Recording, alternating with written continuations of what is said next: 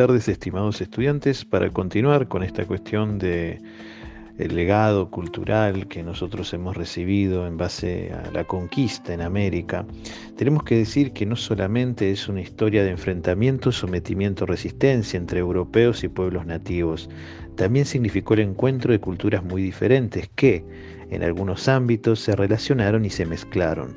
El resultado de estos contactos culturales puede encontrarse en la actualidad en muchos países de nuestra América Latina. Y nosotros tenemos que hablar en estos casos, a diferencia de, por ejemplo, la colonización que se da en América del Norte, en América Central y del Sur tenemos el mestizaje.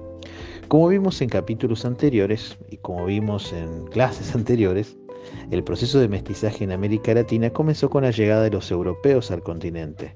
Originalmente el término mestizo se aplicaba de manera exclusiva a los hijos que resultaban de la unión entre un europeo y un indígena, o a los hijos de dos personas mestizas. Pero la existencia de una cantidad importante de negros africanos quienes fueron traídos como esclavos amplió el concepto de mestizaje. En este conflicto y dramático encuentro de culturas surgieron tres tipos de mezcla. Así se denominaron mestizos a los hijos de parejas de indígenas y europeos, mulatos a los hijos de africanos y europeos, y se llamó zambos a la mezcla de africanos e indígenas. En todos estos casos, el mestizaje hace referencia a la mezcla en un sentido biológico, pero desde otro punto de vista, puede entenderse el mestizaje como un proceso de mezcla cultural, además de biológico. El mestizaje cultural hace referencia a la adopción de elementos o prácticas culturales de otros grupos, como sucedió en el caso de las comidas, la vestimenta, el lenguaje, las festividades y un amplio etcétera. Estos dos tipos diferentes de mestizaje se produjeron en regiones bien distintas del espacio colonial en aquellas regiones que se habían incorporado plenamente al sistema colonial, como las grandes ciudades, los mestizos conformaban un grupo social numéricamente importante, lo que facilitaba el mestizaje cultural. Pero también en los espacios fronterizos, a pesar del alto nivel de violencia que caracterizaba la relación entre sociedades nativas y colonizadoras, se produjeron intensos intercambios culturales a través de las relaciones laborales, el comercio, entre otras actividades. La coexistencia y la combinación de elementos culturales provenientes de las sociedades indígenas y las europeas trascendieron el periodo colonial y continuó en épocas más recientes. Así se generaron en América Latina sociedades multiculturales, caracterizadas tanto por la mezcla y el mestizaje como por la perduración de fuertes focos de identidad originaria. Durante mucho tiempo existió por parte de los estados latinoamericanos y de sus gobernantes la tendencia a marginar y a rechazar a los grupos culturales minoritarios. En la actualidad hay una tendencia a aceptar la diferencia, a reconocer la diversidad étnica de las poblaciones latinoamericanas y a integrarlas como tales. Esto permitió que los grupos hasta entonces marginados puedan expresarse de manera más libre, por así decirlo. y así se hicieron más evidentes tanto por sus rasgos identitarios similares como por la fuerte mezcla de distintas razas, costumbres, formas de vida y de pensamiento. Los intermediarios culturales. Desde el momento inicial de la conquista comenzamos a empezar a ver surgir intermediarios culturales, es decir, personas más capacitadas que otras para actuar como mediadores entre distintos grupos. ¿Qué significa esto? Estos intermediarios conocían ciertamente rasgos de la cultura de los otros grupos, lo cual facilitó la relación desde los tiempos iniciales de la conquista hasta avanzado el periodo colonial. En los primeros momentos fueron esenciales los servicios de los intérpretes, por ejemplo, tanto europeos como indígenas.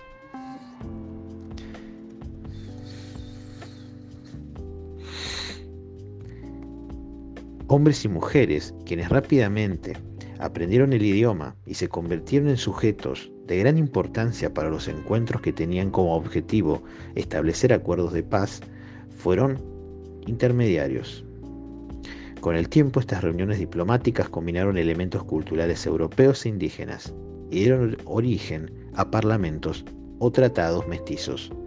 De los europeos se adoptó la práctica de confirmar los acuerdos mediante documentos escritos que eran firmados por los representantes diplomáticos de los indígenas.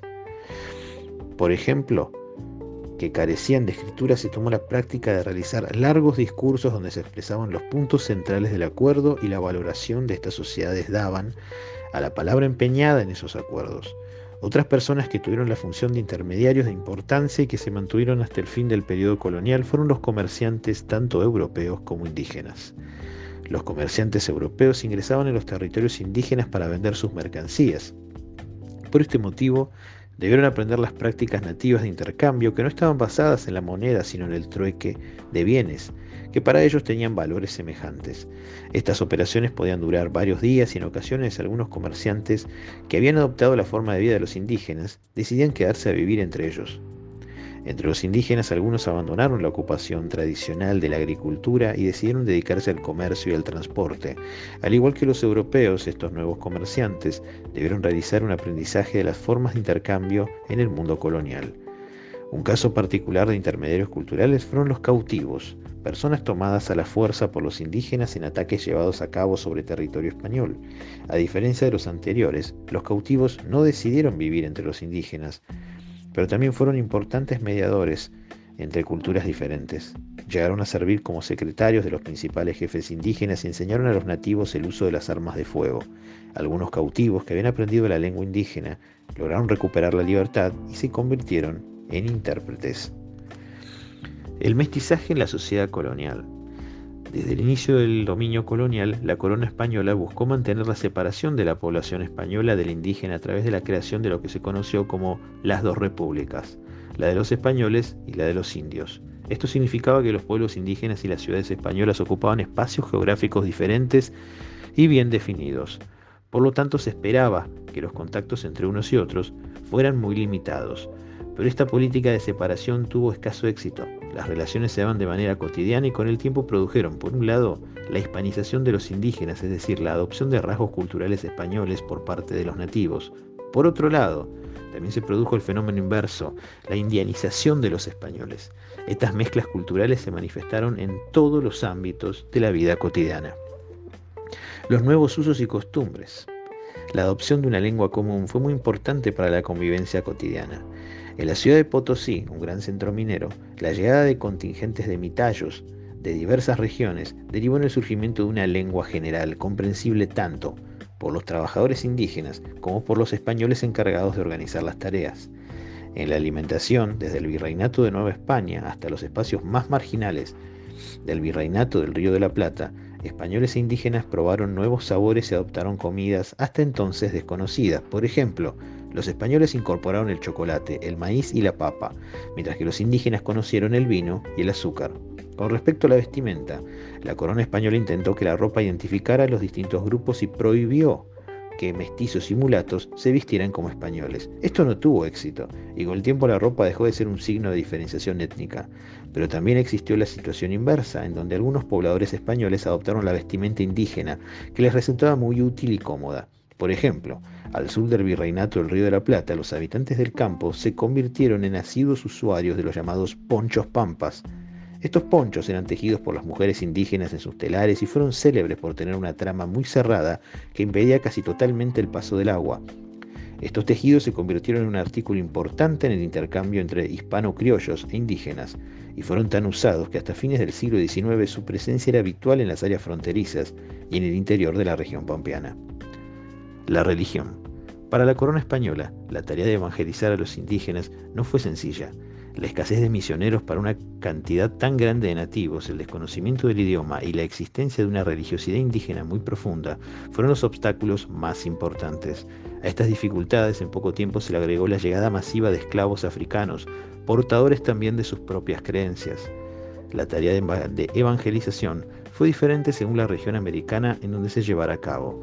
En México, por ejemplo, y en Perú, donde la población indígena era muy numerosa y se hallaba se concentrada en pueblos, se intentó llevar a cabo una acción de extirpación de la religiosidad indígena e imposición de la religión católica.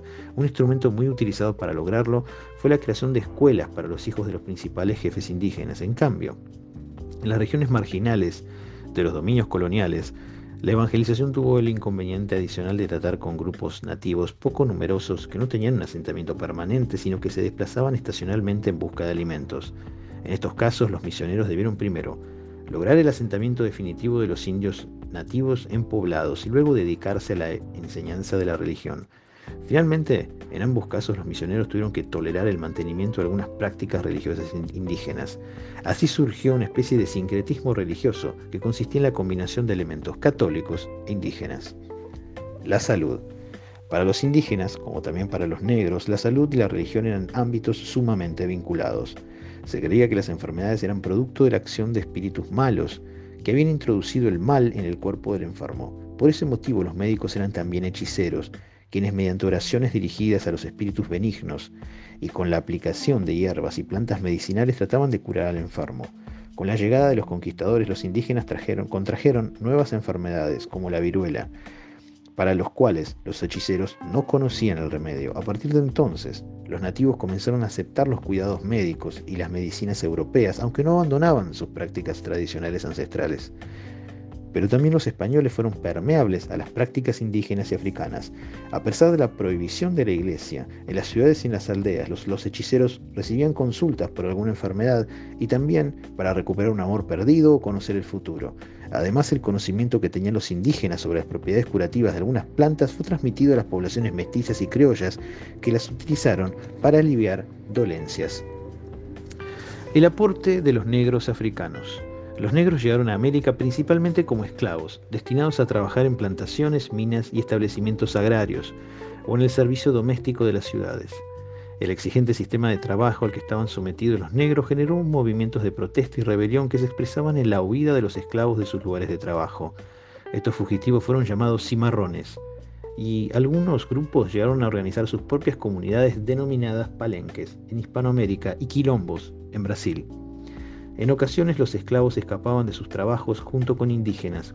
Por ejemplo, en la región de Guanajuato, en el virreinato de Nueva España, los trabajadores mineros esclavos se rebelaron junto con los indígenas, a quienes capitaneaban, y formaron grupos de cimarrones negros, indígenas, mestizos y mulatos, quienes asolaron la región por algunos años. La religión fue otro de los ámbitos de encuentro entre negros e indígenas. Estos grupos compartían algunos rasgos religiosos como la veneración de los antepasados y de los espíritus que se encontraban en la naturaleza. De hecho, en ocasiones los negros participaban de ceremonias indígenas. Los negros durante la colonia y el proceso de independencia. Durante el periodo colonial, la población africana conformó diferentes tipos de organizaciones sociales, entre las que se encuentran los candombes y las cofradías. Los candombes eran agrupaciones festivas, en donde los participantes se reunían para bailar al ritmo de un tambor y en ocasiones jugar algún juego de azar. Las cofradías, en cambio, eran agrupaciones religiosas bajo la protección de un patrono y oficiaban también como sociedades de ayuda mutua. Su origen puede encontrarse en la Edad Media en Europa y desde España se trasladaron a América. En las prácticas de las cofradías se produjo un intenso mestizaje cultural. La Iglesia Católica y las autoridades coloniales fomentaban la creación de estas asociaciones como una forma de mantener el control de los negros y de introducir la religión católica. Así fue como los negros introdujeron ritos e imágenes católicas en sus celebraciones, como el Señor de los Milagros, la Virgen del Rosario, la Virgen del Carmen, pero a la vez mantuvieron prácticas religiosas originarias como el culto al rey mago negro San Baltasar o el etíope San Benito Mártir y desarrollaron una práctica religiosa diferente.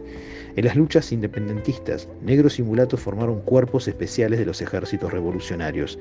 En algunos casos, sus dueños fueron obligados a entregarlos. Por ejemplo, en la banda oriental, actual Uruguay, los propietarios de tres esclavos debían entregar uno, y si tenían cuatro, entregaban dos, y así sucesivamente. Para los esclavos, la incorporación a los ejércitos patriotas podría significar la obtención de la libertad como retribución por la tarea cumplida. La participación más significativa de negros esclavos y mulatos se produjo en la lucha que culminó con la independencia de Haití, donde los esclavos constituían la mayor parte de la población. Luego de, de intensos enfrentamientos, las autoridades francesas que tenían el dominio de esta región debieron reconocer el fin de la esclavitud en el año 1793, pero este no fue el final del enfrentamiento. Ocho años después, el líder del movimiento, Toussaint Louverture, hizo promulgar una constitución que, pretendía lograr la autonomía de la colonia con respecto a Francia. Así se inició una nueva etapa de guerra que culminó en noviembre de 1803 cuando las tropas revolucionarias al frente de Jacques Jean-Jacques Dessalines vencieron a los franceses. Dos meses después se proclamó la independencia del territorio que adoptó el nombre de Haití. La herencia negra en la actualidad.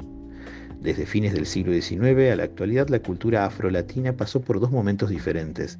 Hasta la década de 1930, cuando los países latinoamericanos se hallaban económicamente muy vinculados a Europa, los distintos gobiernos intentaron controlar y en ocasiones prohibir las manifestaciones culturales africanas. La música, la religión y la danza fueron objetos de fuertes controles, ya, que se buscaba mostrar en Europa una imagen blanca de América Latina. A partir de 1930, el desarrollo económico creciente autónomo de los países latinoamericanos produjo el efecto inverso y comenzaron a revalorizarse numerosas prácticas que formaban parte de la compleja tradición cultural de muchas naciones. De todos los rasgos culturales, que es, en la música, en la danza, donde se expresa más claramente el mestizaje con el aporte africano. Incluso en las ciudades como Buenos Aires y Montevideo, donde a principios del siglo XX la población negra era minoritaria, los pasos del candombe compartían lugar con el tango y la milonga en los salones de baile. En Cuba y en Brasil, donde negros y mulatos forman un porcentaje considerable de la población, la música y la danza populares tienen raíces claramente africanas. Por ejemplo, en Cuba, la rumba fue desarrollada por músicos afrocubanos, mientras que en Brasil la samba surgió de la unión de músicos de Río de Janeiro y San Salvador de Bahía. También en Bolivia, la herencia negra es importante en algunos aspectos de la cultura popular. una danza folclórica con estas raíces es la saya, estilo que se desarrolló principalmente en la región de las yungas, selvas de montaña, que se extienden desde el noroeste argentino. El estilo fue introducido por los negros que trabajaban en Potosí y con el tiempo se fue perdiendo hasta que en octubre de 1990, en la fiesta patronal de la ciudad de Coroico, un grupo de jóvenes descendientes de africanos reeditó el estilo que en la actualidad ocupa un espacio importante en la cultura folclórica boliviana.